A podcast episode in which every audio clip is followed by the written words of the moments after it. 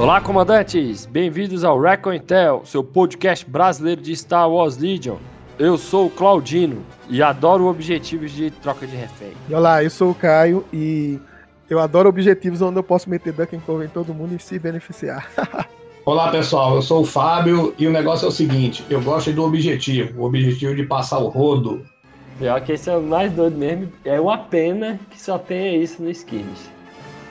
Mas é isso aí, galera. É, nossos objetivos aqui, vamos abordar hoje as cartinhas de objetivo, deploy e condições de terreno. E para o jogo de 800 pontos, né? 800 padrão. Infelizmente não vamos abordar o de skirmish, né? Igual o Fabão queria aí, que eu também gosto muito, que é o de derrotar todo o exército inimigo. Mas vocês vão ver aqui toda a estratégia que envolve essas cartas e os grupos, né? Separamos em três grandes grupos, né, unidades que atacam a longa distância ou, ou distância padrão, né, de range 3 ou, ou além. O outro grupo de range curto ou melee, né, de range 2 para baixo, que atua praticamente na mesma área ali, né, eles conseguem se mover e agir, na, tem a mesma área de atuação, então acaba que essas cartas é, têm o mesmo efeito, né? E os veículos, né, que são unidades totalmente diferentes, né? Veículos e suportes são tá, é, unidades totalmente diferentes das unidades duplas, né? com algumas exceções. Não vamos pegar cada unidade específica em si, porque esse jogo é muda muito, né? Se você coloca uma unidade ou outra ali e tudo. Então, é a característica do seu time, né? A gente está trazendo mais ou menos para explicar dessa forma, né? Então, se a base do seu time é veículo, então é interessante seguir tal linha. Se a base é melee, então é interessante seguir tal linha. Então, eu espero que vocês gostem desse programa, desse formato novo aí, saindo um pouco da nossa, da nossa série, né, de tratar das hierarquias. A gente vai dar uma pausa dela, começar sobre objetivos, depois a gente retorna.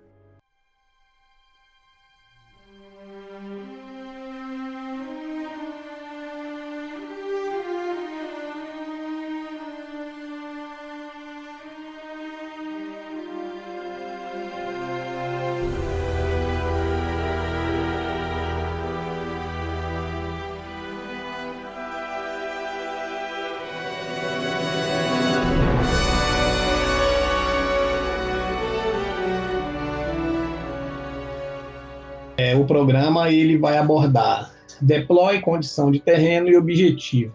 E aí a gente começa passando uma apresentação básica e rápida sobre o que é, o que são esses itens no jogo. Isso é o coração do Legion, é o que faz ele ser um jogo diferente, né? É o que torna ele realmente um wargame. E essa combinação ela define o jogo. Então, o que são essas cartas, né? São grupos de cartas em que você é, vai, ser, vai ser utilizado para você distribuir o, o seu arme no tabuleiro antes do jogo começar. São as condições em que você se encontra no campo de batalha e sua condição de vitória. Então, deploy, ele representa mais ou menos como você chegou no seu campo de batalha. Então, você veio, você desceu com suas naves lá do, né, no, no espaço, chegou no planeta, desembarcou. Isso é o seu deploy, que tem inúmeros tipos, né? Como o Claudino falou, nós não vamos, nós vamos citá-los alguns de acordo com o seu grupo de arma preferido. A condição de terreno é como está o ambiente naquele momento. Você pode estar tá com problemas de visibilidade, você pode estar tá com, com inúmeros, inúmeras condições que podem influenciar para melhorar o seu time, a sua, né, a sua, o seu arme ou piorar. E o objetivo é aquilo que tem que ser cumprido, ok? É, essa combinação acontece quando a gente vai no início do jogo é, existe uma, uma regra, inclusive uma regra que a gente foi se reportar ela agora recentemente, que diz o seguinte, que é, o jogador azul ele pode pegar o deck e escolher as quatro cartas de cada uma desse, da cada um desses grupos, já que ele é o jogador que tem a desvantagem numérica em pontos. Então ele abre o baralho escolhe quatro condições de terreno, quatro deploys, quatro objetivos, e isso é embaralhado novamente, e dali é colocado na mesa, e dali ele vai sair numa determinada ordem que cada jogador vai poder, então, passar ou retirar e montar o conjunto. Quando esse conjunto está pronto, como é que vai ser feito o a, a posicionamento de cada arma, vermelho e azul? O, as condições de terreno influenciam para os dois, tá? então assim, ela não beneficia nem prejudica só um lado, e o objetivo é igual para os dois. Então, basicamente, basicamente é o coração do jogo. E para esse programa, nós, nós fizemos inclusive uma prévia desse programa para a gente definir bem o que, que a gente quer com ele. A gente não quer aqui falar item a item, porque item a item, o que, que acontece? É, não é o item separado que importa, é a combinação. E são muitas, são inúmeras combinações. São oito itens de cada um combinado três vezes. É muita variação e perde até o sentido a gente fazer isso. Então nós conseguimos identificar grupos de armas que se dão bem num determinado conjunto, né, que pode cair ali, você pode tentar montar isso na hora que você está tá trabalhando no seu jogo, e essa, essa, esse é o kernel, é o coração desse podcast. Se você gosta de jogar com armas que você tem long range como base, você vai aí a gente vai indicar quais deploys, objetivos e condições lhe beneficiam. Se você gosta de jogar com range curto e melee, você vai ter um outro grupo. E se você gosta de jogar de veículo, você vai ter um terceiro grupo de, né, dessa combinação. E nós vamos desenvolver nosso trabalho em cima dessa, dessa lógica. Né? Então, essa é uma introdução para vocês compreenderem o porquê que nós estamos fazendo o programa dessa forma. Nós vamos começar o programa e vamos falar cada grupo desses aí por um tempo e vamos tentar dar a vocês aí o melhor que a gente pôde identificar para enriquecer o jogo para vocês, tudo bem? Isso aí, vamos começar aqui de acordo com o que o Fabão falou. Eu vou começar pelos veículos, porque é o seguinte, os veículos eles se beneficiam muito de deploys que façam com que ele esteja mais à frente no campo de batalha, né? Salvo sempre aqui com, com algumas ressalvas, né? Obviamente, se o inimigo vier com 3, 4 é, unidades anti-veículo e você vai dropar bem em cima deles, né? Porque isso aí não, vai segurar muito o seu, seu, veículo, né? Então, assim, condições normais e tudo, né? É, o veículo se beneficia muito de posições mais avançadas, né? E isso a gente tem três deploys que ajudam bastante o veículo, né? são as posições avançadas, a ofensiva decisiva e a última deploy é o rollout, né, que vem na expansão nova, que você coloca o seu veículo a alcance 1 da zona de deploy, ou seja, você pode avançar depois da zona de deploy, é tipo uma espécie de scout para veículo. Só que você faz com a régua de alcance 1 e não faz o movimento 1 igual o scout seria, né? Então você realmente coloca o seu veículo muito mais à frente. E se você tem veículos que possuem scout, igual a TRT Clone, ele ainda avança mais um pouco. E isso é muito bom porque veículos normalmente possuem range longo, né? Eles batem de range 3, range 4. Então a, a chance de você conseguir já fazer um dano na primeira rodada, a primeira rodada vai ser muito grande.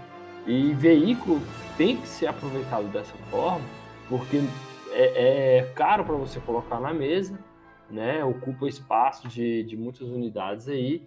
Então, quanto mais cedo você usar esse veículo para machucar, para causar dano no adversário, é melhor para você, né? E temos os objetivos, né? Um grupo de objetivos aqui que a gente separou e também facilita muito o uso deles em veículo, né? Que normalmente é, esses, esses objetivos, os veículos conseguem pontuar, né? Conseguem ajudar para fazer a pontuação, né? Os novatos aqui que estão entrando no jogo e tudo, que estão acostumando ainda, é, a maioria dos objetivos eles só podem ser feitos por unidade trooper, né? Ou pela miniatura trooper líder dessa unidade.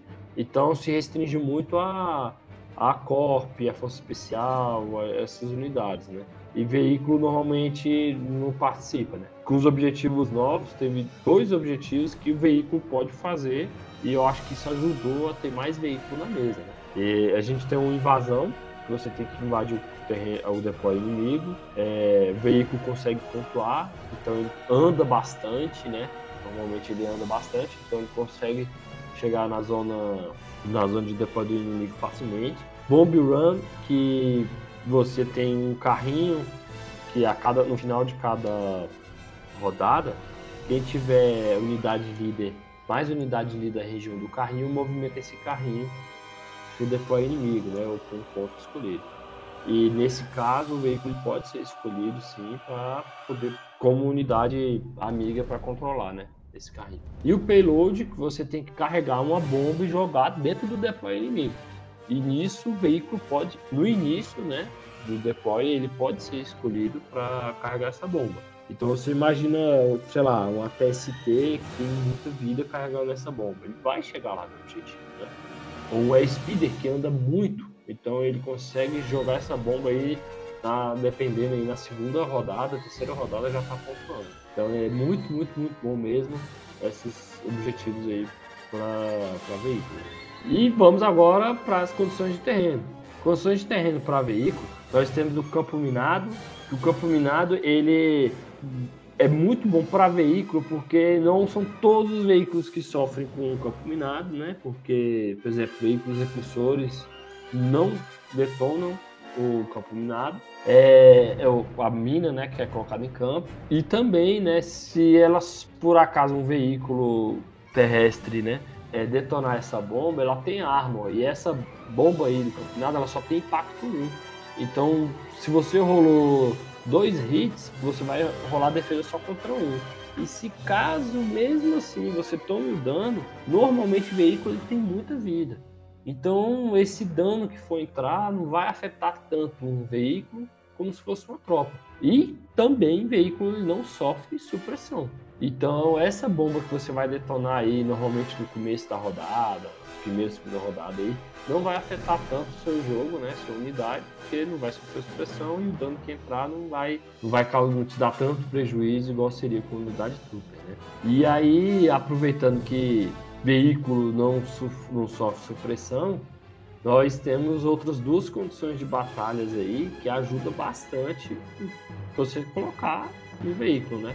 Seria um ambiente hostil, né? O ambiente hostil, ele você só tira a supressão da unidade se ela estiver tocando, se a unidade líder, né, a mini líder, está tocando numa peça de terreno.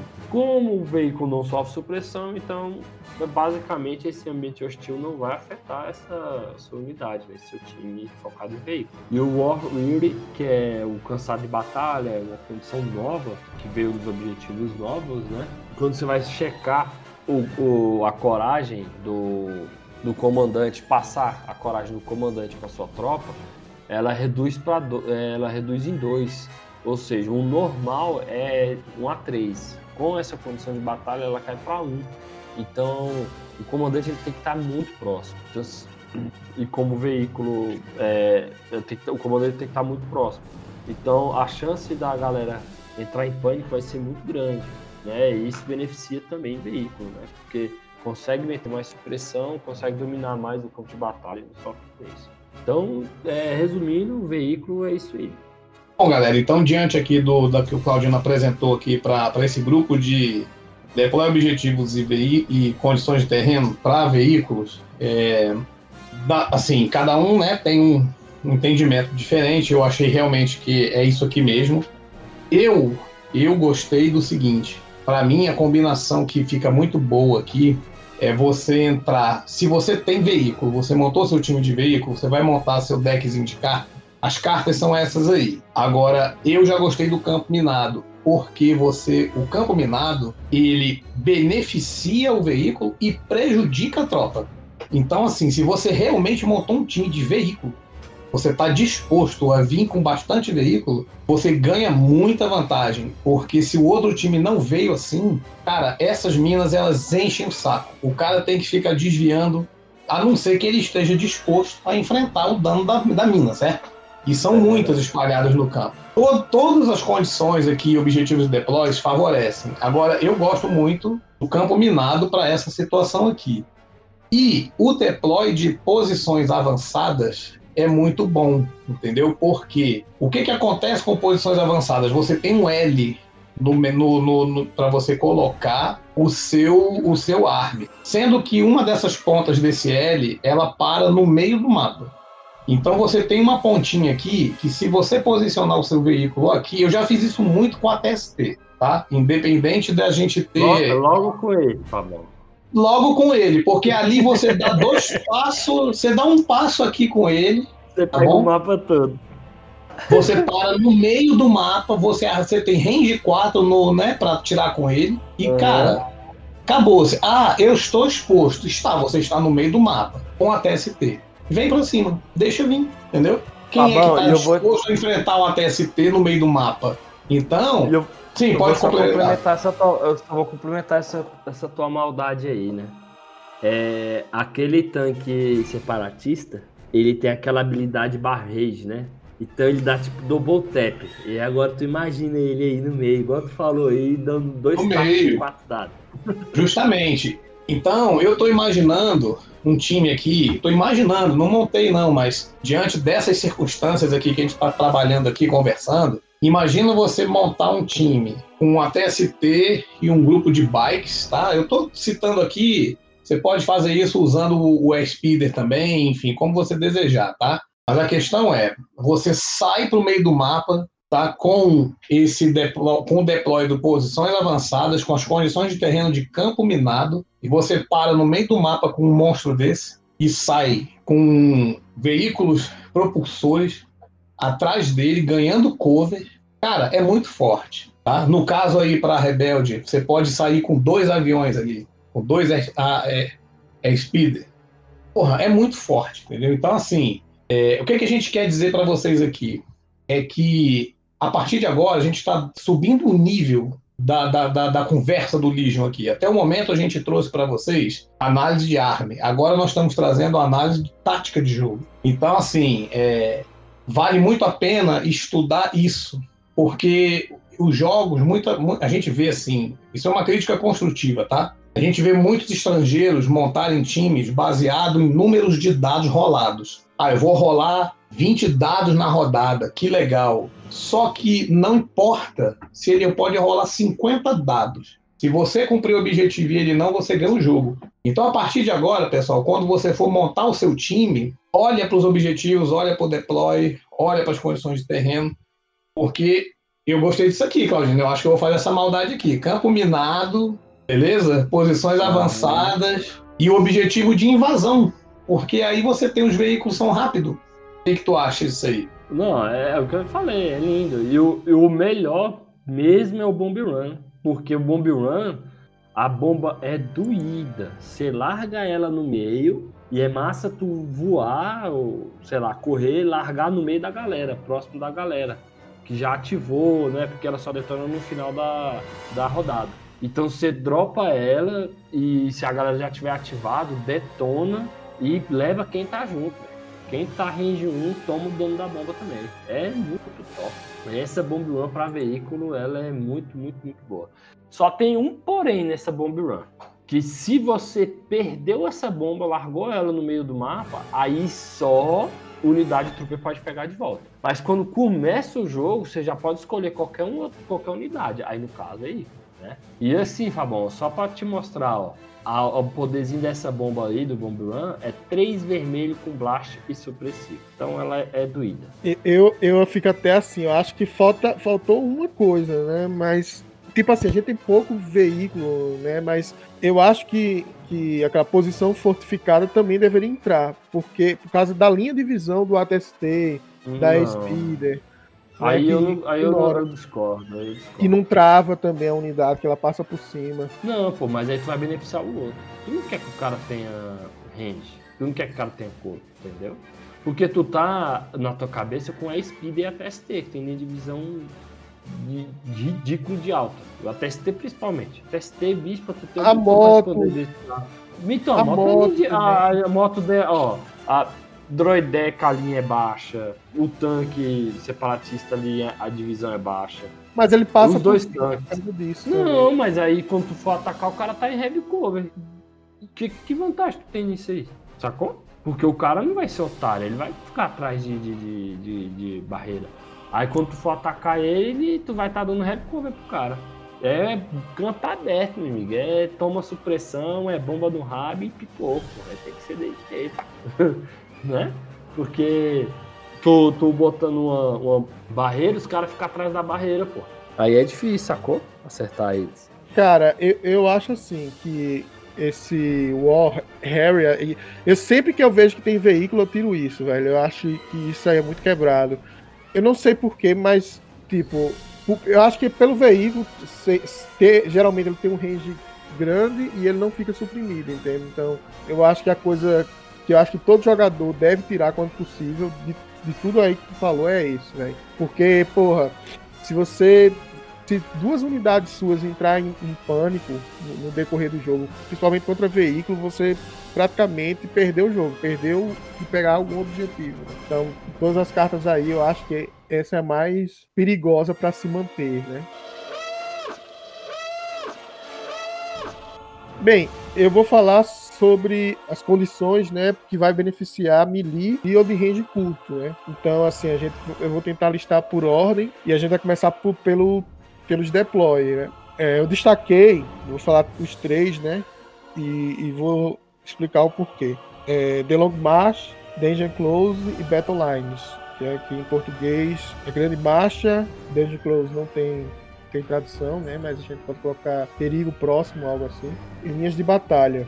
Por quê, né? A gente vai começar aqui pelo esse aqui, ó, perigo próximo, porque se vocês olharem aí na carta de vocês, dá pra você colocar já o personagem melee ou de range curto, né, na, na direção do deploy inimigo, colocar nas pontas, né? Se você tem um personagem que tem muita consistência, vamos supor, um usuário da força que geralmente tem coragem alta, que geralmente tem pontos de vida alta, é resistente, você pode jogar ele num, num sozinho, né? Bem dizer ali, e, e ele vai segurar bastante. Precisa de pouca ajuda porque ele- tem um grau de autossuficiência, né? Se a gente parar para pensar na- nisso. E esse, deploy ele é muito bom mesmo para personagens autossuficientes, na minha opinião. O The Long March é bom também, mas aqui é porque você consegue é, juntar as tropas, né? Quantas vezes eu já vi pessoas que jogam um personagem melee, eles agrupam uma tropa e vão juntos. E eu acho que a- é, nessa Long March, pelo próprio nome, é, é mais fácil fazer isso. Você agrupar e, e avançar. É, e Battle Lines, ele, ele também segue a mesma logística. Você consegue agrupar mais fácil e, e ir em direção ao objetivo, né? Você pode agrupar no meio ou, ou escolher uma das, das extremidades e avançar, é, dependendo dos objetivos, né? Acerca dos ob- objetivos, né? Eu começo falando com interceptar a transmissão. É um objetivo que você é, é em rodadas pares, né? Então, segunda, quarta e sexta. Você não tem é, uma, uma dependência de, de já no turno 1 ter alguma tropa ali ou não. Você consegue é, posicionar as tropas melhor para a segunda rodada, né? E fazer o objetivo. Então, esse time que você tem para agrupar, ele beneficia né, jogadores com, que tenha unidades de range curto. Só por causa disso, na minha opinião.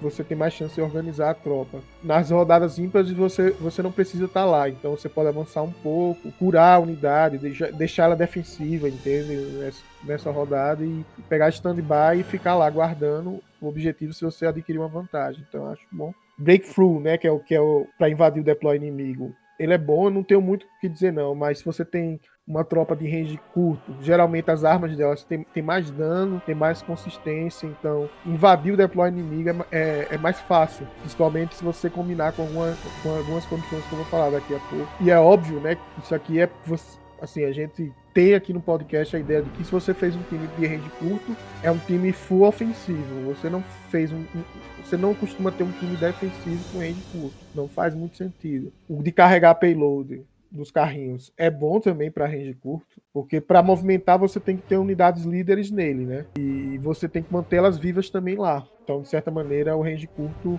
é, é, você posiciona os carrinhos fora do range inimigo e vai avançando. Assim, cara, o que eu mais gosto aí do payload, só pra complementar aí, do unidade melee e range curto, é porque o carrinho dá heavy cover. Então é um heavy cover que vai andar no mapa, sacou? Então se você coloca uma unidade de range curto ou melee colado nesse carrinho, você vai andar ali ganhando, ganhando terreno e com heavy cover. Então eu acho muito bom, né? Você ter esse objetivo com, com range curto por causa disso. Né? Uhum. É, concordo também. O K-Position, que é aquele objetivo que quem está aprendendo, né, é um objetivo fácil, que você escolhe. Você coloca um no meio, obrigatoriamente, né? É. Uma ficha no meio, de um, ter terreno. Um terreno, né? Aí vai colocar um perto do deploy de um jogador e outro no outro. Só que quem pegar o deploy do meio vai ganhar. Mas na prática é isso. Então vai ter que avançar. E personagens melee, eles têm vantagem por brigar nesse objetivo do meio, na maior parte dos casos. É, porque, ainda mais tem... porque eles conseguem segurar mais, né? Porque Isso. como todo mundo vai concentrar ali, aí você imagina um Vader, um, um Luke ali, que dá uma porrada derruba a unidade. Aí todo mundo grudado ali no meio, o cara chega metendo melee, enganjando e levando todo mundo ali. E porque, se eu não me engano, você apontou no final do jogo ou não, Isso. Isso, só pontua no final. Essa é a minha vantagem, porque você pode dizer, ah, eu droparia um Pathfinder no meio, mas aí que tá. Ele tem que sobreviver até o final do jogo. Só pontua na sexta rodada, né? No final do aí, jogo. Ó, aí, ó, é muito bom mesmo pra milícia aí. Então, se você tem... curta, né? É, se você tem um personagem muito consistente, no caso Deflect também, nesses, nesses personagens dão uma consistência. A gente pode dizer, ah, a Sabine, ela também é resistente, ela chega rápido, né? Mas é sobreviver. Então, personagens melee com, com muita resistência eles têm uma vantagem. Eu não vou dizer assim, tipo, esse aqui é, é um pouco mais polêmico se a gente for parar para pensar, porque existe no jogo veículos consistentes, né? Também. Então esse é o pode gerar alguma polêmica, porque eu já vi pessoas montando um time de veículo escolhendo esse objetivo. Não, é... mas é porque, mas é, eu, eu achei eu não coloquei lá na minha, na minha parte ali de veículo, porque ele não pontua. Sim, ele não pontua, mas ele, ele, ele consegue dar um cover, né? Não, Agora, é, o problema de veículo... Uma, uma segurada ali, porque a galera, posição estratégica, normalmente vai ficar todo mundo grudado ali, uhum. junto. Não, mas Só tem uma isso coisa aí também... Ah. É porque a, a, maior parte das armas, assim, quando a gente pensa, ela tem impacto com piso, entende? Tipo, um Vader ele vai bater no veículo com impacto 3 e pista 3. Então, é, acaba a longo prazo, o veículo vai ter uma desvantagem, porque até o fim do jogo o Vader vai chegar no meio do mapa. É. Com aquela carta, sem aquela carta, né? Então, se, se você tem um veículo, mas está lutando com um time de range curto, não, a chance de você ganhar é mínima, porque realmente os caras, impacto e pista em veículo é uma coisa muito problemática no jogo, assim, eu acho que e sofre muito, né? A maior parte é. dos veículos. O resto aqui é de boa. Agora eu vou falar sobre as condições, né? Obviamente, visão limitada é, é uma das melhores condições para você ter range curto. É. Porque começa o jogo, todo mundo com range 2, né? Então os snipers são neutralizados, que é o, que é o terror, assim, para times de range curto, né? Que vai sendo abatido aos poucos. Uhum. É, aquelas unidades de range 4 que o jogo agora acanalhou, né? Você tem várias unidades de de range 4 para no jogo, né? Mudou. Verdade. E isso, essa carta ganhou para mim, ela foi bufada, essa condição, assim, por causa disso. E, e mesmo na segunda rodada ainda tem range 3, então, taticamente, assim, se você tá aprendendo, até mesmo, eu tô aprendendo ainda a jogar com time de range curto, vamos, vamos supor, e você tiver uma oportunidade de deixar esse objetivo, eu recomendaria é um objetivo de melhor custo-benefício, assim, a melhor condição. Né? Independente desses deploy, né? Você muitas vezes não, não tipo assim, pegou um Battle Lines, né, que você pode agrupar, ou pegou qualquer um desses aqui, mas o cara com range, com a visão limitada, ele já, você já consegue juntar e avançar com mais segurança, sem perder unidade, com sniper, né, sem... É. Ou, ou, com unidade que dropa avançada, assim, tipo, o cara dropou o Pathfinder lá com range 4, mas ele não vai conseguir utilizar aquilo, então ele se ferrou, entendeu? Ele não vai conseguir. Você não vai ter baixa, provavelmente, na primeira rodada. Difícil você ter uma baixa. Verdade, e, é. Isso aí é excelente. É, isso aí é. E eu acho que, só fazendo um acréscimo aí dessa visão limitada, eu acho que tem uma facção que se beneficia muito dela. Facção inteira, né? Que eu acho que é o separatista. Porque ela ajuda você não ativar aquela inteligência artificial caso você não tenha dado off. Porque como você não vai ter divisão, você não vai poder atacar. Então você consegue fazer a movimentação dos seus droids, né? Mais tranquilamente. É, eu diria assim também que, que Talvez a República, porque ela consegue organizar a tropa, mesmo tendo visão limitada, e já consegue deixar a range 1, né? Quando acabar, vai estar toda a tropa unida também. E eles vão se beneficiar bastante, eu acho que separatista e República também. Mas, como a gente. falando é mais de sofrer ataque mesmo, entendeu? É, e a arma do separatista tem range baixo, né? Assim, é, popularmente 3, tem range baixo. A range 3 e range 2, né? O B1 e o B2 é. geralmente. Até o BX também, né? Tudo, tudo, tudo range curto. Normal, é, normal, né? Os, os comandantes, os comandantes e operativos têm range curto também. Então, é, realmente é muito bom. A gente vai falar que o reforço rápido é muito bom porque é, você, você tem, sei lá, Fleet Trooper, você tem B2. Essas unidades, elas, elas dropam num range bacana com unidade inimiga já, né? E elas dropam full. Elas dropam avançado full e elas têm range curto e provavelmente tipo, vai conseguir atacar é, na rodada com poucas baixas. É, na próxima ativação, porque como ela já entra é, ela em campo flipado, né, ativada, uhum. a próxima ativação é, a, já vai chegar acertando, porque é 1 a 3 do inimigo. Então, você andar, você já tá range 2. É, um, é 2 range 2. se você usa a carta de pimp baixo no, no, próximo ataque, provavelmente você vai, vai colocar a ficha nessa, nessas duas unidades ou uma unidade, assim, na prática. Uhum. Aí Não, você sim. anda e ataca na prática. Você anda e ataca. Então, Não, você e... coloca uma unidade muito boa da range 2, que é o B2, com essa carta aí, você, meu amigo, você toca o inferno. Fleet Trooper cara. também, Fleet Trooper. Mas é porque o Fleet não defende tanto não tem tanta. É, não, tem, não aguenta tanto dano igual é um B2, sacou? Aquela Porque unidade, da, a, a, Forças Especiais, BX, se você tá equipado com uma bomba, o BX que, que defende com dado vermelho. Você tem é. várias unidades, você tem um leque de unidades de range curto, que isso é, é excelente para elas. Então, se você é, se você não conseguiu pegar a visão limitada e pegar isso aqui, você, você dá vantagem para duas unidades suas de range curto. Ao meu ver, é vantagem, né? Você vai posicionar, você pode posicionar, inclusive, se o cara dá uma vacilada já no objetivo, né? Por trás. Você pode dropar no deploy do inimigo por trás e pegar flanqueado, né? Agora você tem que ter uma visão de jogo ímpar, né? Assim, porque requer uma certa maroagem para você também não ser atacado. Não, é, lógico. Não vai dropar o cara. Não é só porque tu ganhou. Se tu pode dropar basicamente a range 2 do cara, que tu vai dropar tua, tua mini no meio de todo mundo ali, né? E lembrando que, e... pra quem esqueceu da regra, tem outra coisa que muita gente esquece. Se você escolher um corp e você tem três corpos no mínimo, é só a última ficha de corpo que vai ser ele. Né? É, esse que é o problema. Esse que é o problema recurso imediato. Porque, por exemplo, se você escolheu três corpos. Tu tem, tu, tem, tu tem três corpos. Tu botou um corpo lá ou uma força especial. E no comecinho da rodada, assim, no meio da rodada, tu já puxou. E tu dropar essa galera aí perto de unidade que não foi ativada, a chance de tu perder essa unidade vai ser bem grande. É. Porque tu já vai dropar flipado, sacou? Então, realmente, assim, ela é boa tendo um time certo que infelizmente não é controlado pelo jogador, né? Porque se tu já vai puxando, aí, né, dá o azar de puxar, dá o azar de, de já puxar e ter que dropar ela, aí tu vai ter que é. dropar bem mais atrás, protegendo. Pois é, então é, é, é, é, situacional, mas se você não conseguir pegar a visão limitada, essa aqui seria a minha segunda, segunda recomendação. Assim. Eu prefiro até ela que, que, que o, as posições fortificadas que a gente vai falar agora, né? E, na verdade, cada jogador coloca quatro barricadas a mais, né?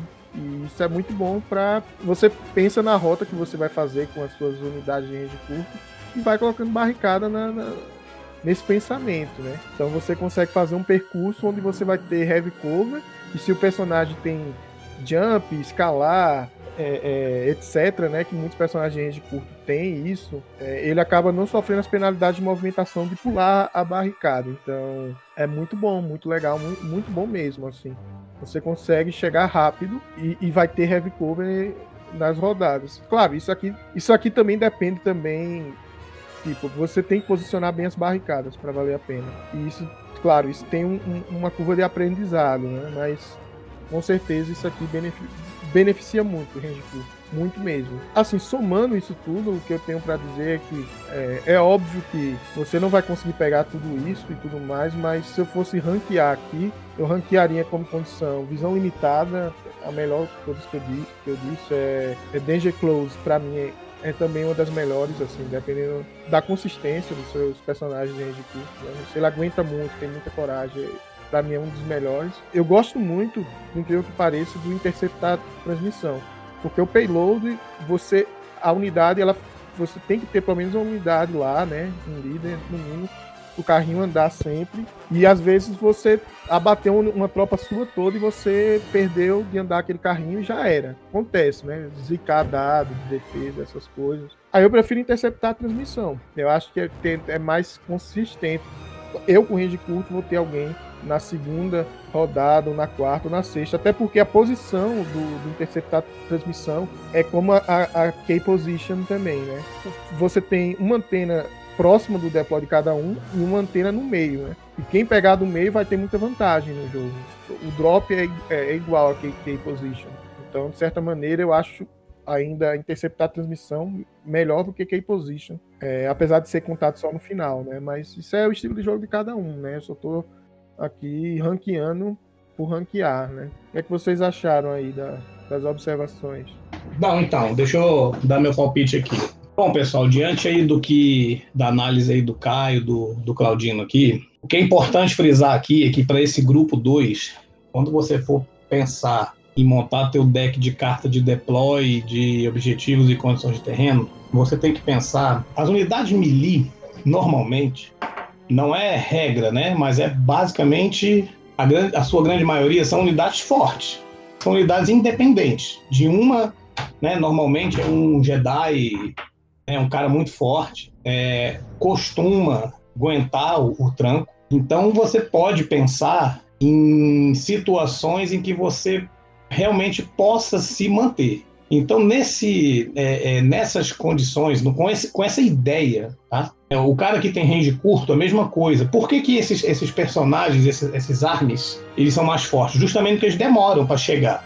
Então, ele tem que ter resistência, potência, né? força para aguentar o tranco até ele chegar onde ele precisa para atuar. Diante dessas, dessa análise, dessa ideia, o que, que eu acredito que é assim? Como eu montaria, qual é o meu, meu melhor dos mundos. É bem parecido com o que o Caio disse. Eu vejo que visibilidade limitada é talvez a melhor das condições de terreno para esse grupo, porque essa condição ela iguala todo mundo ao seu grupo de melee de melee e range curto, porque você tira a vantagem do, do atirador de long, de long range. Mas por uma boa parte do jogo, quase um turno, quase um, um terço do jogo, você consegue igualar isso. E aí é o seguinte, cara, é, a tropa de long range normalmente ela não tem a mesma ela não, não, resiste a mesma coisa que uma, uma tropa de range curto ou um melee. E aí você acaba lá no meio do jogo, na terceira rodada, se você posicionou bem, se você andou bem, movimentou bem, você está junto do cara e você tem muita vantagem. Aí você está com a vantagem. Porque você chegou inteiro, você tirou a chance daquele, daquela tropa que tem um alcance longo te acertar e você entra bem. Olha como é, como é importante a gente pensar na condição de terreno em, em relação ao time que está montando, né? Objetivos, é, o que, que acontece? Eu gosto muito, eu gosto de jogar o objetivo de, inter, de, interceptar a transmissão. Acho legal, porque é um objetivo que veio logo no início do jogo, foi fácil aprender. E esse objetivo aqui, você não tem que estar tá colado, você não tem que estar tá encostado. Não é uma caixa que você tem que pegar e carregar. Então, se você, o teu range é suficiente quando você chega perto dele. Se você tem um tiro de range 1, não importa, é a range 1 que você tem que estar tá dele. Então, é um bom objetivo se você está disposto a montar um time baseado em tropas que têm curto alcance né, de fogo e tropas melee, né? Agora o deploy é o seguinte: a grande marcha é o meu, é aquilo que eu vou discordar dela tá no grupo, tudo bem, sem problema. Mas o que, que eu penso? Normalmente, também pensando nisso, tropas de range, de tropas melee e range curto, elas não movimentam muito bem. Movimentam, movimentam, movimentam dois. Nós temos uma exceção do jogo, que nós falamos até dela no podcast passado, que é a Sabine. É uma, um operativo que né, tem, sua, tem sua natureza melee quando ela tá com a espada, e ela anda três. Então ela é exceção, não vou considerar. Mas Vader anda um, a maioria dos personagens usuários de força andam dois, e a grande marcha não te bota tão assim no meio do tabuleiro. Sendo que muitos objetivos, muitos objetivos, às vezes ele não tem uma peça ali no meio. Mas a conquista do meio do campo de batalha é muito importante. Isso em quase tudo que você pensar. Até num jogo de futebol você tem que ganhar o meio de campo. Então pense numa batalha onde você tem você tem uma retaguarda e você tem uma parte para avançar. Se você não conquista o meio, é ruim. Então, é, eu não, eu seria assim minha última opção das cartas de, é, propostas aqui para esse grupo, a Grande Marcha. O Danger Close, ele é parecido com linhas de batalha, só que o linha de batalha é um L perfeito, né? Assim, ele é simétrico. E o Danger Close, ele assim, debanda um pouquinho mais, pro, passa um pouquinho mais do centro do tabuleiro para um lado, recua do outro lado, né? Faz uma faz um Lzinho assim diferente e isso pode até ser uma coisa boa, porque dependendo do que você do que você vai ter, o objetivo de invasão combina muito bem no, no que eu estou enxergando aqui com o deploy de Danger Close. E aí, se você tem isso com a visibilidade limitada e seu time é um time melee, né, é um time de range curto, porra, tu sai numa vantagem, cara. Porque você chega na área do inimigo em duas rodadas, enquanto ele não consegue te atirar. Porque não é nem que não consegue, enquanto ele atira igual você, você tem condição de igualdade. Quando der da terceira rodada para frente, que o cara teria a vantagem de estar tá te atirando e você não tá respondendo esse tiro, porque tá se posicionando, acabou. Então, é uma combinação que me agrada, partindo da análise que nós fizemos aqui. Como a gente falou antes, é claro que existem muitas outras variantes, né? Então tenho essa colocação para passar para vocês aí, que foi do que eu percebi aqui, né, nas cartas para esse grupo aí de range curto e melee. Tá bom, assim, uh... eu ainda gosto ainda do, do, do Long March, né? Porque é o seguinte, é, você vai ter peças de terreno no meio aí que dá pro cara ir pegando curva e andando, né? A gente sabe que range curto e melee, ele requer um pouco mais de dedicação pro cara pegar o macete de movimento e tudo, né?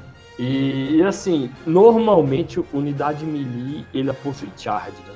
Então ela vai conseguir andar duas vezes e se enganjar ainda vai dar porrada. Então eu ainda, eu ainda acho que esse grande marcha é, é, é bom. Eu acho que qualquer coisa que te coloque o mais próximo possível dos inimigos ou do objetivo, você com unidade melee ou range curta, é favorável. Mas é, tá, tá de bom também. É, eu, eu, eu, acho, acho válido do seu ponto de vista aí. É igual linha de batalha. Eu, eu gosto de linha de batalha para unidade range curta e melee, porque é. é muito próximo, né? Quando você pega dos dois lados as partes mais longas da mesa, né? É muito próximo, muito fácil de você atravessar por outro lado. Assim, eu penso, eu penso assim que Long March também ele recebeu um bug, um buff que diga, porque todos os personagens melee na verdade eles eles andam no mínimo dois que a gente tem no jogo, menos o Vader. Mas o Vader ganhou uma carta onde ele dropa no final, ele pode dropar perto do meio, entende? Então. É, ganha é, filtrate, né? Que é melhor é, que... Tipo, então eu acho que todas as, as, as, cartas melee do jogo, na verdade, eles têm condição de, de, de se juntar aí por, por meio. Porque, uhum. pronto, teve esse buff do Vader e eu não lembro mais de nenhuma outra unidade que ande menos que dois. Eu acho que chega fácil também. E é isso, eu, eu não, não vejo problema. O, o, o maior problema que poderia acontecer é se, uh, na verdade, o outro lado ele em long march ele tivesse muitas unidades com infiltrate e colocasse no meio assim um monte delas e você não, não conseguia né chegar no meio com tanta facilidade porque ia estar tá posicionado primeiro mas é isso acho que não seria um, o único empecilho né Bom, pessoal, então agora nós chegamos aqui no último grupo elencado né, por nós, que é o grupo dos armes de longo alcance, de long range, né? Então, o que que, o que, que a gente. Qual foi a, o consenso que nós chegamos aqui é, das cartas, né? Das, as cartas para esse grupo aqui. Então o deploy ficou o deploy de desalinhamento, que é um deploy que a gente ainda não falou, vai falar agora aqui dele. O rollout, que a gente falou, e o posições avançadas. É, os objetivos. Então tá, vamos lá falar do desalinhamento. O deploy de desalinhamento, ele é, ele é talvez assim o mais diferente realmente de todos, porque ele tende a te colocar numa, numa situação de diagonal no tabuleiro. Ele é basicamente isso. Você sai num canto oposto um canto do outro, mas o teu adversário também está assim. Então ele na verdade divide sua frente de batalha em duas. Você tem duas frentes de batalha independentes. Você não sabe exatamente o que vai acontecer ali, porque à medida que você bota uma tropa, teu adversário bota outra, e esse deploy, ele, você pode perder o jogo no deploy dependendo do que você fizer. Porque se um lado seu for, for dizimado em pouco tempo, vai ser muito difícil você se reequilibrar no jogo, entende? Mas ele é um bom deploy, sim, para long range, por quê? Porque você tendo um, um range longo, você pode se posicionar mais atrás, porque você tem alcance para atirar no meio para você chegar no centro. Como a gente está falando aqui, deploy relaciona-se muito com, é, o, com o domínio do território né?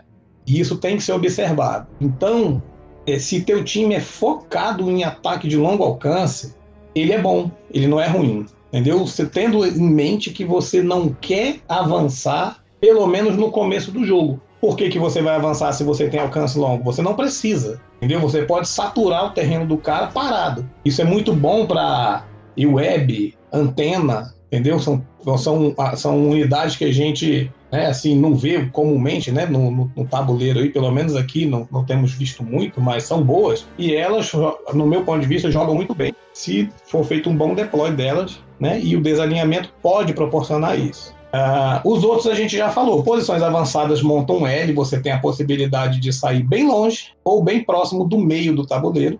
E aí, esse, essas posições avançadas aqui, ele, você pode fazer uma espécie de um conezinho lá no, na quina do seu tabuleiro ali e botar o seu atirador mais de maior alcance, seu sniper, seja lá, é, no caso, bem recuado, enchendo o saco do meio do tabuleiro. Dá para fazer, não estou dizendo que você tem que fazer, mas assim, ele te dá essa, essa possibilidade.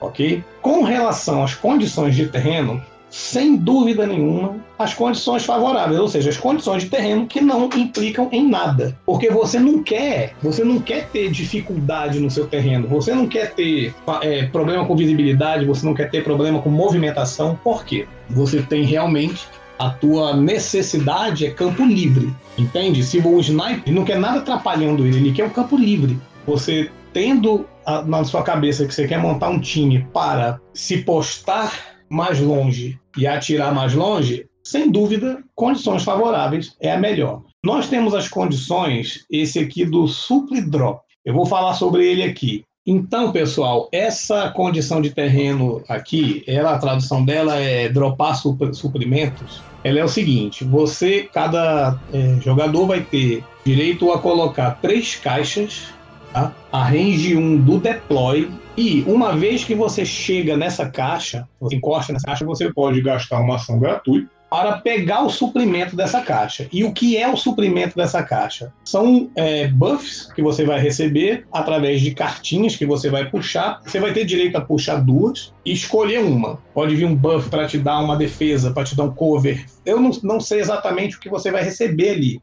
Mas imagina que essa condição de terreno é uma batalha em que passou um avião, passou uma nave, e largou de paraquedas suprimentos para né, dar um help na sua tropa. E isso você vai querer, você vai querer usar, porque é uma vantagem que você vai ter. Essas duas condições de terreno, elas simplesmente não alteram em absolutamente nada a visibilidade do, do, do atacante, do ofensor.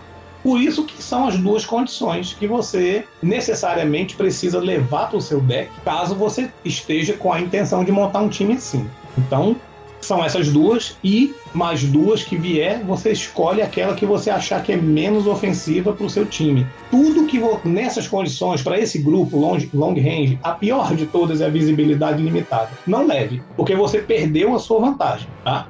Qualquer outra você pode levar, reforços imediatos você leva, até campo minado, se seu time for um time robusto, você pode levar. Não leva visibilidade limitada, porque aí você está no sal. Os objetivos elencados aqui foram é, interceptar a transmissão, que a gente já falou dele aqui, recuperar suprimentos, que é a, a, clássica de recuperar, pegar as caixinhas, né? E sair correndo com elas, sabotar vaporizador. E aí nós temos o, um objetivo novo, que é o troca de reféns. Eu vou tentar explicar para vocês aqui como ele funciona e por a razão pela qual ele está aqui é, no grupo de long range, porque ele é um bom objetivo para esse grupo. Neste objetivo, cada jogador recebe um refém, ok, no início do jogo, e as condições de vitória é para cada refém que você tiver, você marca um ponto no fim do jogo, no fim da sexta rodada. Você marca um ponto para cada refém que você tiver. E se você tiver esse refém dentro da sua zona de deploy, você marca dois pontos. Como funciona isso? Você recebe o seu refém, o seu adversário recebe o dele, e você tem como premissa proteger o seu e tentar conquistar o refém do seu adversário. Ir lá, derrubar a tropa, pegar o refém e ir embora. Entende? Por que, que isso beneficia? Por que, que é um bom objetivo para long range? Ora, primeiro de tudo, porque se você atira de longe, você tem vantagem. Outra questão é, quando você começa o jogo, você começa no centro do tabuleiro. Então você vai começar a se afastar, obviamente, com o seu refém e usar seu time para tentar pegar o refém do adversário. Se você tem uma situação em que você tem você tem que proteger um grupo, você tem que isolar um grupo, nada melhor do que você saturar o terreno na frente dele. Então você não quer que se aproximem desse grupo seu aí, entendeu? E para isso, o, o, atirador de longo alcance, ele é necessário, não é nem que ele é bom, ele é necessário. Snipers vão trabalhar muito bem para proteger o, o seu corpo que está com o seu refém. Ele é, ele é importante. Mas, como eu falei, a estratégia é se você consegue matar, se você consegue tirar o refém da tropa, se você derruba a tropa que tem o refém e ele tá ali sozinho no tabuleiro, ele não conta ponto. Então é um bom objetivo, ok? Então, diante dessa, dessas circunstâncias de você montar um time para trabalhar de, a longo alcance, essas são as, as cartas que nós indicamos para vocês, entendeu? É claro que existem outras possibilidades. É. Então, eu vou antecipar aqui a, a minha condição assim ideal para esse grupo de long range, que é condições favoráveis sempre, porque esse da tropa de você é, dropar o suprimento, ele é bom, ele é bom, ele deve ser muito divertido, inclusive, jogar com ele. No entanto, você não sabe o que o seu adversário vai, vai ganhar e você não sabe o que você vai ganhar. Então, assim, ele é. Porque esse é bom para os dois, né? Tanto é bom... você vai pegar é... como seu inimigo também, né? Ele é bom para os dois e você não sabe o que vai acontecer, entendeu? Então, assim, para esse grupo aqui, condições favoráveis sempre. É meio até chato, vai ficar chato que o jogo não vai ter uma dificuldade a mais, mas nós estamos falando é, de condições de você ah, vencer é. o jogo, né? Pois é, de condições de vitória. É. Com relação a objetivos, aqui vai do gosto da pessoa. Eu gosto muito de sabotar o vaporizador, acho divertidíssimo essa, essa, esse objetivo. É clássico. Você menos gosta. Se menos gosta, eu gosto é, muito dele, porque ele, ele é engraçado, porque o que, que acontece? E por que, que ele está aqui no long range? Você tem que encostar no vaporizador para você a, a, acionar ele, certo? Ou para você, é, ou você sabotar ou para você consertar. Então, o fato de você ter que encostar dá muita vantagem para o atirador de longo alcance, porque nesse caso, até, até o, o, o, o atirador de range curto, ele demora para poder chegar. Então é, você não, vai e, atirando, e atirando, atirando. É, e a vantagem de sabotar vaporizador é porque você não só resolve ali numa rodada. Você chega, faz a ação. Se você tiver for a única mini que tá lá, você vai ter que esperar uma outra rodada para sabotar novamente. Exatamente. Então você vai ficar dando mole ali no meio do mapa. Então a vantagem, isso, do, é. É, a vantagem do long range é justamente isso. Ele pega o cara que tá dando mole ali do lado do vaporizador. Você já derruba, né? Sim, e é aquilo. Você derruba e você também atira. Se você for a pessoa que precisa estar tá encostado, você, você usa uma ação para você sabotar, mas você usa outra para atirar ou para defender. Então, assim, é, normalmente, como estamos falando de long range, estamos falando de ataque, né? Então, é. o cara do curto ataque, o melee, ele encostou no vaporizador, ele não tem ofensividade mais nenhuma. Ele só tá ali é. para mexer no. Mexeu ali no né? Sabotou ou, é. ou, consertou. Então, por isso ele tá aqui. O objetivo de troca de refém eu não tive oportunidade de jogar, por causa da, né? Porque estamos sem condições de jogo. Não posso falar muito bem dele, mas você jogou, né? É, mas pra mim é uma das melhores, melhores objetivos do jogo. É troca de refém. Divertido, né? Muito é, divertido. Ó, mas sabe qual é a minha teoria? Porque é ele acha melhor? Escuta essa não, teoria. Não, não, não. Não é por causa disso. Não, é sim.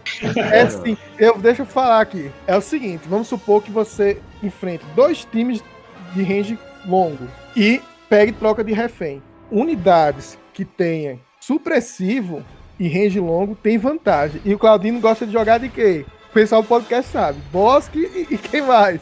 Entendeu? Porque você suprime a unidade, ela não consegue chegar até o final, mesmo se ela sobreviver. O morteiro, o bosque, entendeu? Não, é porque tem uma, uma exceçãozinha na troca de refém que a unidade que está carregando o refém, ela reduz a velocidade dela para em 1, né? Para 1, em 1, na verdade, ela reduz 1 a velocidade uhum. dela. E ela não pode sofrer ataque no primeiro rodada. Então isso ajuda muito, por exemplo, é, a gente falou que não ia colocar nenhuma unidade específica, mas, por exemplo, o Snowtrooper com a Flame aqui, ele brilha.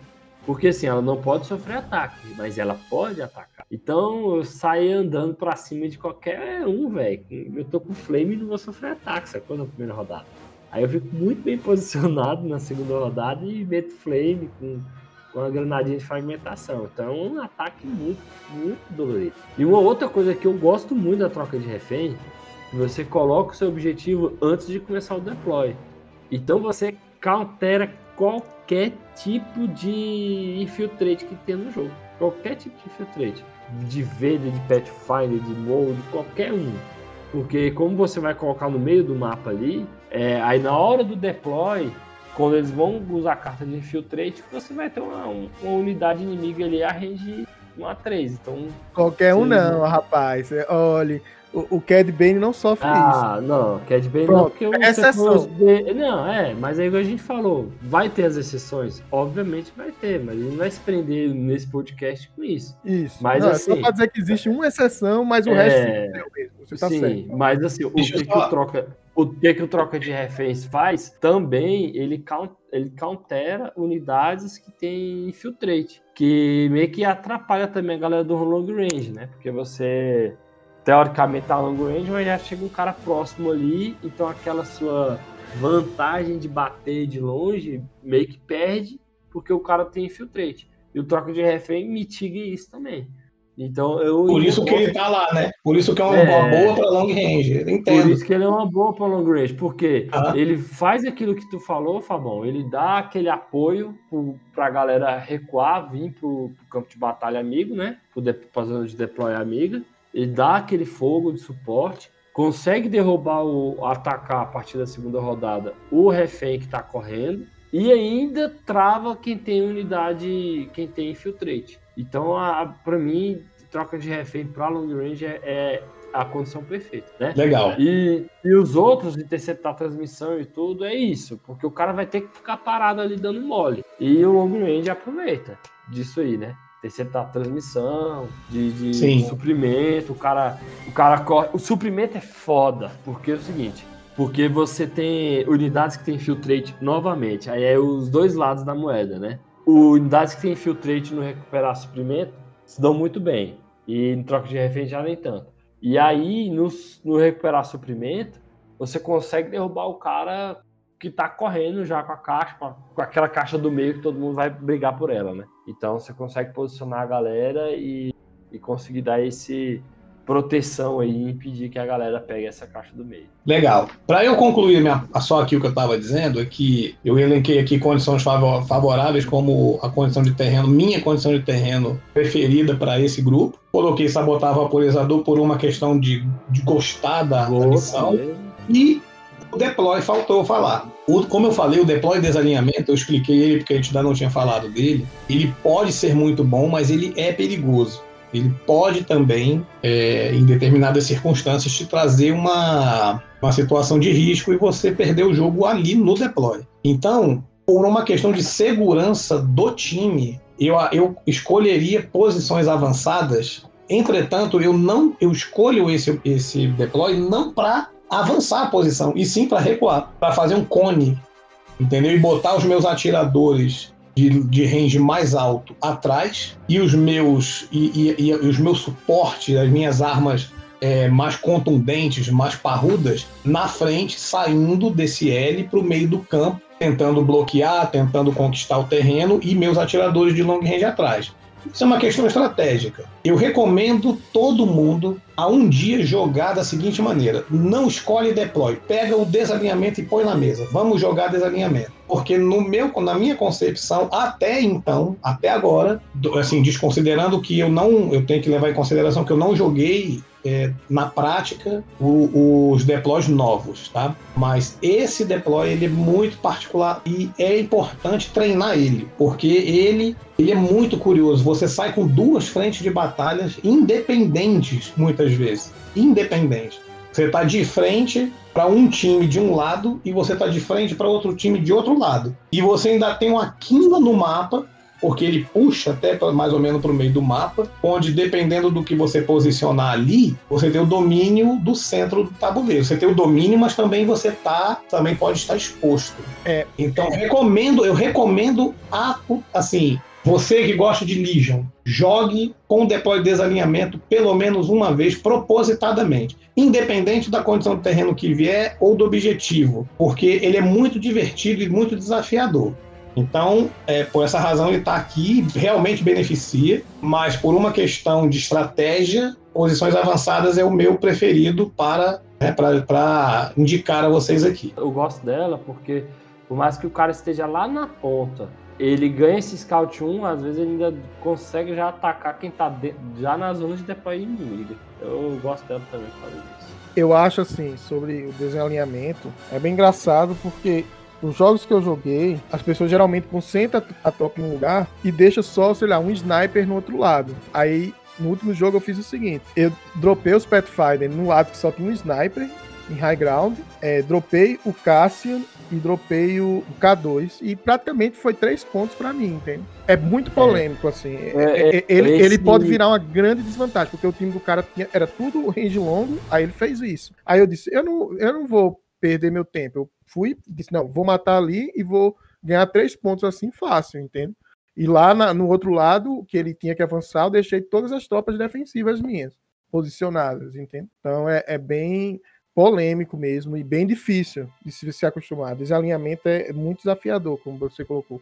Concordo. É, o, o desalinhamento, eu, eu acho o seguinte: esse é de concentrar todo mundo num só, eu acho errado essa estratégia, porque é o seguinte: Primeiro que é pequeno, onde você tem que colocar. Não cabe tanta gente, ainda mais se você vier com veículo, é, não, não, não, vai. Então, é, o que eu gosto do, de range longo no desalinhamento é o seguinte, que dentro de um deploy desse, você consegue atacar as duas frentes do inimigo, as duas zonas dele.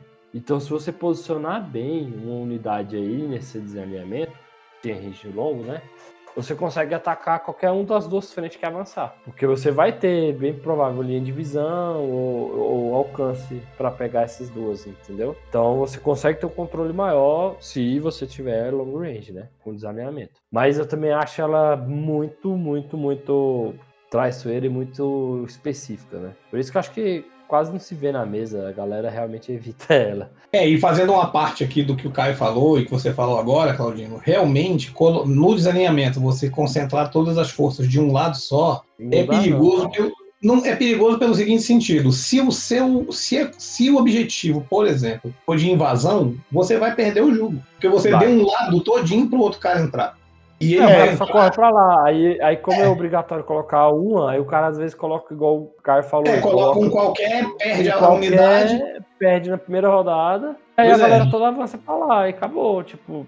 E, e, isso estamos falando de objetivo. Sem contar o objetivo, contando só estratégia, se você bota a tua, tua tropa toda praticamente só de um lado, você está dando três quartos do terreno para o teu adversário. Está jogando só com um é. quarto de terreno. E isso vai implicar no nosso próximo assunto, não é? Nós vamos falar uma coisa aí, uma surpresinha para a galera, que é um deploy específico que nós não falamos.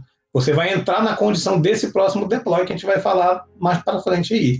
Você vai ficar com uma desvantagem muito grande, muito grande de terreno. Você precisa de terreno para ganhar, para ganhar uma guerra, não é? É verdade. É conhecimento do terreno, né? Então bora lá. Então vou, vou, vou começar antes. Tem um tipo de deploy aqui que ele, pelo menos para mim aqui, ele realmente meio, meio difícil, né? De encaixar e ser benéfico 100%, igual que a gente separou aqui. A gente separou esses nesses grupos porque, na maioria das vezes, ele vai ser. vai ajudar o, o grupo em questão, né? E esse tipo de deploy, ele vem na expansão, na última expansão de, de objetivo, né? Vital Assets lá, recursos vitais. E ele é o Remed In, né? O encurralado ele vai depender muito, muito. Eu já joguei com ele umas três vezes, assim, e sempre evito ele, porque ele é muito, muito chato, e mais por causa que ele é extremamente dependente do, do cenário que está montado. Às vezes você se beneficia demais com esse deploy, e às vezes você se lasca, ou às vezes os dois se lascam, tanto o jogador azul quanto o vermelho. Isso já aconteceu. Então ele é realmente muito difícil de jogar, né? é, e se adequar a ele. Os objetivos também variam muito. Tem objetivo que vai facilitar demais. Por exemplo, você pega um Bomb Run nesse aí, se você é um jogador azul, você tá na merda. Porque o cara pá, chega muito rápido, detona muito aí, tua tropa vai estar tá toda agrupada num lugar só. Então eu acho ele realmente muito difícil, bem desafiador. Caso você queira uma, um, um desafio, uma coisa assim, vá em frente, jogue, não deixe de jogar ele. É legal, assim, a parte de desafio, né? Que busca desafio, é, é bacana jogar com ele. Pra, como é que é áudio, né? Então, assim, quando você tiver a oportunidade de olhar essa carta, né? Tá no tabletop, você olhe. Vocês olhem, mas explicando aqui mais ou menos, as duas pontas do, do mapa, né? Da parte mais larga, ficam separados o jogador vermelho e no meio da outra, da outra ponta, né, do, outro, do outro lado, fica o jogador azul, todo concentrado ali. Então o avanço da tropa é muito rápido. Então ele pode beneficiar long range, pode beneficiar é, jogador melee, range curto. Veículo se dá muito bem aí, principalmente para o jogador vermelho, que ele chega, tem linha de visão muito rápido, muito fácil e range muito fácil do jogador azul. E, como a gente falou, né, é, vai depender muito do terreno colocado. E aproveitando essa parte aí, de terreno colocado, a gente vai explicar também como se monta um cenário ideal, competitivo, né, bem equilibrado, num, num jogo de 800 pontos, né. A gente, é, normalmente você tem que levar de 3 a 5 peças de terreno que ela bloqueia metade da linha de visão da, da unidade, né? O que seria essas assim? Por exemplo, um ATST caído, você vê que ele bloqueia a linha de visão da, da unidade, mas ela permite, não bloqueia totalmente a linha de visão. Ela permite que, que você atire através dessa peça de terreno, dando cover para a unidade, né? E você pode, e você pode levar de uma a três peças que bloqueiam é, a, a, linha de visão, só que da altura de 2, né? 2 de altura. Que, no caso, para você bloquear a linha de visão de ATST, de veículo, ou até impedir figuras que tem um jump. Isso ajuda bastante, né? Você também vai trazer aí peças, é, é, duas a quatro peças de, de área. Por exemplo, caixas, terrenos de madeira, árvores, essas coisas são áreas de terreno, né? Que você pode é, não, não seria um terreno difícil, né? Mas é coisas que você coloca porque ele tem uma dispersão maior. Você vê ali, tem ali divisão da unidade, né? Só que ela vai dar cover para a unidade. Por exemplo, você montou um cenáriozinho de floresta. Você botou um monte de árvorezinha lá, aquilo ali, a unidade vai ter linha de visão, vai conseguir passar por ela, só que vai ganhar cor. E aí a peça de terreno difícil, né? Esse aí normalmente não dá cover, ela só dificulta o, o trânsito da unidade ali, né? Aí você pode não trazer nenhuma ou até duas dessas peças. E tem de 8 a 12 peças de que a gente chama de terrenos pequenos, né? Que é pedaços de caixa, uma coisinha que, que dá pouco cover. Ela protege do, da metade da mini, só que ela não consegue proteger uma unidade toda ou mais de uma unidade, igual é o caso do TST caído ou uma casinha, né? É mais caixas mesmo e tudo. E caso você queira olhar, eu até aconselho você olhar direito, pesquisar, na hora que você for montar, é, você encontra isso aí no, na penúltima página do guia de campeonato. Tem normalmente o RRG e também tem um guia que é focado só para campeonato, né? Montagem e tudo. E aí lá você consegue ver e ter acesso a essas informações e até ter uma noção melhor. Aí é o seguinte, é, para montagem do, do terreno, né? É, eu especifiquei aqui os tipos, né? Como é que seria e tudo. Mas a montagem do terreno em si, tirando esses terrenos pequenos, é, de caixa, de pedrinha, dessas coisas assim, os terrenos grandes, ele tem que ter uma distância de no mínimo alcance 1 entre eles. Então, eles não ficam tão próximos.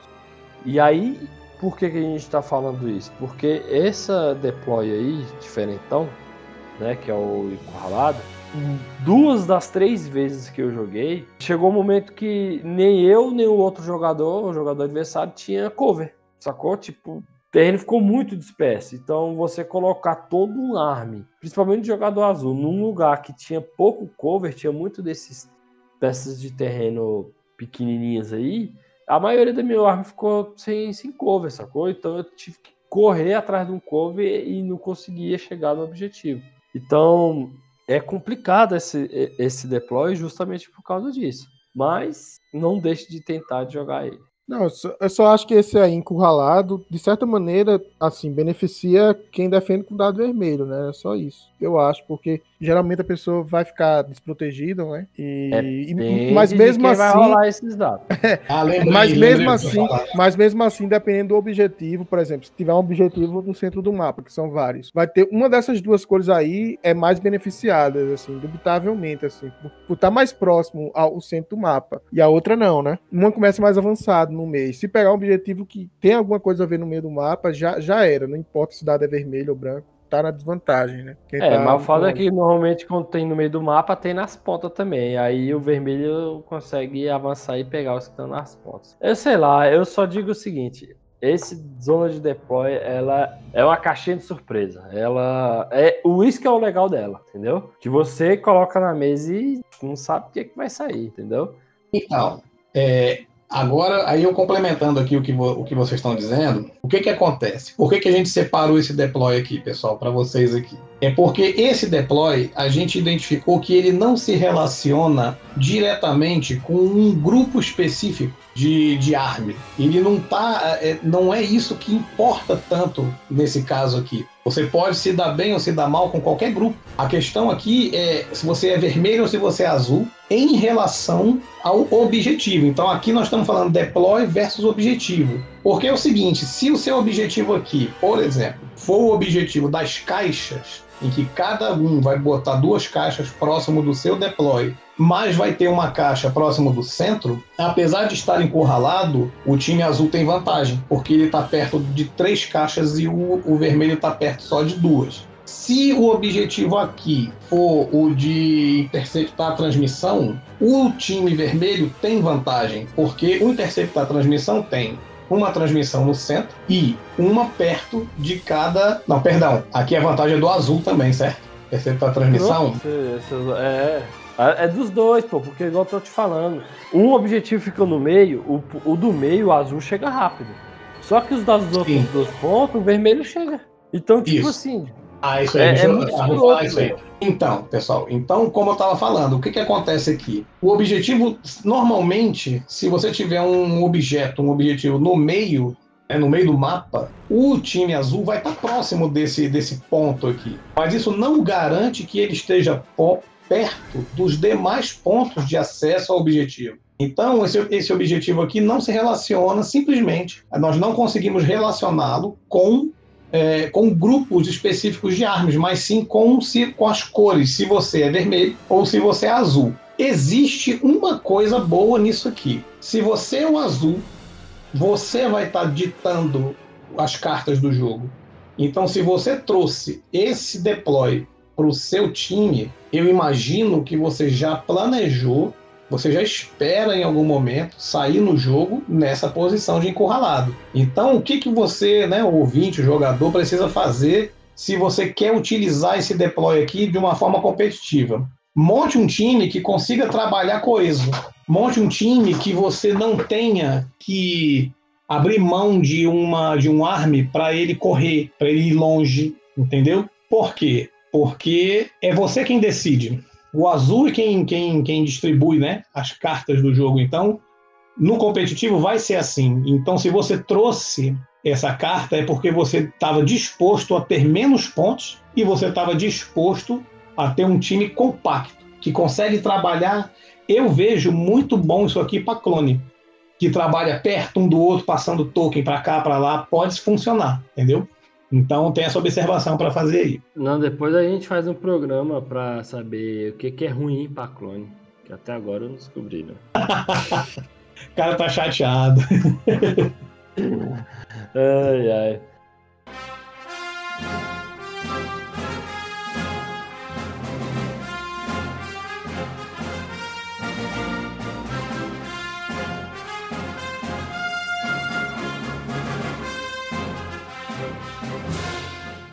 Bem, agora a gente vai entrar aqui no último item, que seria as compras, né? E antes de mais nada, a gente tem traduzido em português, né? Um, um dos kits, que eu chamo de kit antena, não lembro o nome dele de cabeça. Recursos vitais.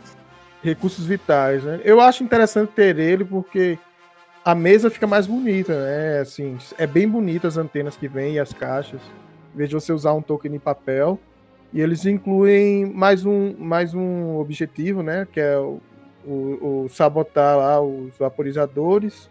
Inclui um deploy novo, que eu não lembro qual é, e inclui é, uma condição nova. É o Major, a, aquela posições avançadas que o Fabão falou. Se eu não me engano. É, e, e, inclui as minas, né? As bombas. É, e o campo minado de. O campo minado. E, e, assim, eu recomendo comprar, comprar ele porque realmente é bonito, viu? A mesa fica bonitona mesmo. E você pode usar também como um obstáculo. E vem é, bastante aquela... coisa. Eu vem uso bastante, bastante antena. Eu Caixa. Uso, é, eu uso assim, como minha. Eu tenho dois cenários, né? Um que é tipo um hangar e o outro que é, que é Mos Eisley. Toda vez que eu não caio sabotar a transmissão, ou sabotar o vaporizador, eu coloco eles como peça de terreno. Então, sim, sempre uso. E aí, lembra que faz um pouco antes aí eu falei que precisava de 8 a 12 pecinhas pequenas aí, que é que, é, que chama de peças de, de terreno de dispersão, né? Que dá um cover, mas nem tanto. Eu uso as antenas, eu uso esses negócios de vaporizador, uso tudo. Que é, fica bonito, né? E você usa a mesa. E mais recentemente, né, que tá em inglês, infelizmente, né, já tem um kit mais novo que inclui os, mais quatro objetivos dessa vez, quatro, quatro de cada, né, quatro condições, quatro deploy e inclui algumas peças, né, o, o carrinho que a gente falou do payload, com as bombas, inclui os reféns, é bem bonito também, assim, eu acho que que acrescenta muito, porque se a gente falou no começo que isso era o coração do jogo, você ter uma gama maior de objetivos, né, eu acho fantástico. Tanto é que, tipo, é, você pode fazer uma liga, pode fazer um torneio alternativo onde, onde todos, todos eles valem e, é, e, se, e, seja mais aleatório, né? Isso vai obrigar o jogador a pensar mais fora da caixa, assim, criar, criar times que não é para ele ser jogador azul propriamente dito, assim. Né? Então acho que dá para brincar melhor e acho que isso deixa o jogo muito mais estratégico e muito mais também denso, né? Ele fica muito mais denso. E é isso. Eu acho que não tem muito muito que falar, né, em relação a essas compras. Mas recomendo a, a quem puder pegar ele, isso é sério. É verdade. Eu comprei o, o outro também, não me arrependo de jeito nenhum. De jeito nenhum. As quatro novas missões são massa demais, muito bom. As miniaturas são muito bonitas também. E novamente, você pode usar como peça de terreno tranquilamente, né? Você pode botar o carrinho lá, tem supply drop que é muito bom, tem tudo é muito bom ali, as novas. E você usa, é o que eu vivo falando, todo o tempo, né? Você usa, porque você usa o objetivo, todo jogo que você está usando, então... Bom, pessoal, Então chegamos aí ao final de mais um podcast. Agora eu vou revelar a verdade sobre esse podcast. Né? Foi uma coisa que a gente combinou aqui, porque foi esse podcast foi especial, muito especial, porque foi dessa forma que a gente conseguiu fazer com que o Caio não falasse no Chewbacca. Verdade. Ele conseguiu não se lembrar do Chewbacca hora nenhuma no podcast falando de objetivo. Veja bem, hein? e ó que ele falou de Impact e Peace. E não falou do Chewbacca. Mas, Mas brincadeiras à parte, pessoal, chegamos ao final de mais um podcast. Muito obrigado por você ouvinte que chegou até aqui. Realmente, de fato, esse podcast foi especial. A gente precisou estudar esse podcast. A ideia inicial era bem diferente. E para a gente fazer uma coisa que fosse abrangente e não fosse maçante, massiva, a gente precisou adotar essa estratégia que a gente utilizou aqui. Foi um desafio, foi muito bom. E a partir de agora nós abordamos e entregamos para vocês o outro lado do jogo, né, o lado nativo do Legion, que é o lado da conquista de objetivo. Né? É, eu recomendo que vocês, quando jogarem, sempre busquem conquistar o objetivo. Não busquem somente vencer por força bruta, porque a maioria dos jogos a gente faz isso. Né? E muitos jogos, inclusive de wargame, se faz isso. E o Legion ele nos dá essa possibilidade de fazer você pensar, em estratégia e você vê que vai desde o início do jogo. Então você está se preparando para uma batalha em que você tem a condição de controlar, de saber a hora de se posicionar, de saber como é que vai estar tá o clima, quer dizer. Essa é a ideia, tá bom? Agradeço muito a quem ouviu, quem chegou até aqui. Como sempre, né, nos desculpem por qualquer erro, qualquer falha. Nos desculpem por qualquer algo que possa ter gerado um posicionamento ofensivo. Jamais foi, foi a intenção. E vamos para a próxima. Tenham uma boa noite, um bom dia e no próximo estaremos aí novamente juntos. É, agradeço a todos aí e, e é isso, né? Não vou. Eu, a gente, a gente, é porque a gente prometeu em não falar em unidades específicas, apesar da gente ter comentado, né? Então eu tentei cumprir aí de não falar em unidade específica e tudo mais. Espero que isso tenha dado ideias para os jogadores, né? Em relação à escolha uh, do deploy, das condições, é, e também ter dado a ideia para quem não adquiriu os, os, kits, né, das novas possibilidades de, de jogo e eu não sei se a gente vai ter uma continuação disso, né, porque houve uma mudança muito grande na, na forma de abordagem, mas a, a gente está aberto a fazer esse tipo de, de programa, às vezes, assim, diferen, diferenciado, né, que eu acho que eu nunca vi um, um podcast sobre Legion sobre esse tema em específico, assim. Nunca vi. E a gente também está aberto a sugestões para quem, quem quiser aí de, de, de, algum tema ou alguma coisa diferenciada, assim. De vez em quando é bom a gente quebrar uma, uma série e trazer uma coisa que é pouco vista ou pouco, pouco lembrada, mas é fundamental para o jogo, né? Então é isso. Obrigado, pessoal. Pois é, galera. Obrigado aí por acompanhar a gente aqui até agora. Se quiser mandar uma mensagem para a gente, conversar com a gente, dar dicas aí, ou sugestão, ou qualquer outra coisa, pode entrar em contato com a gente no e-mail reconitel.swl.gmail.com vai estar aí na descrição. Gmail.com. Espero que vocês tenham gostado do programa. Foi um pouco mais, né?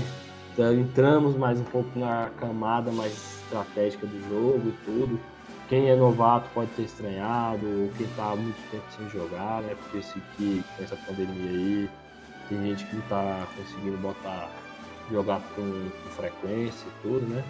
Então, é, espero que isso aí tenha ajudado vocês e a gente vai voltar aí com a nossa pautazinha de, de abordar as unidades.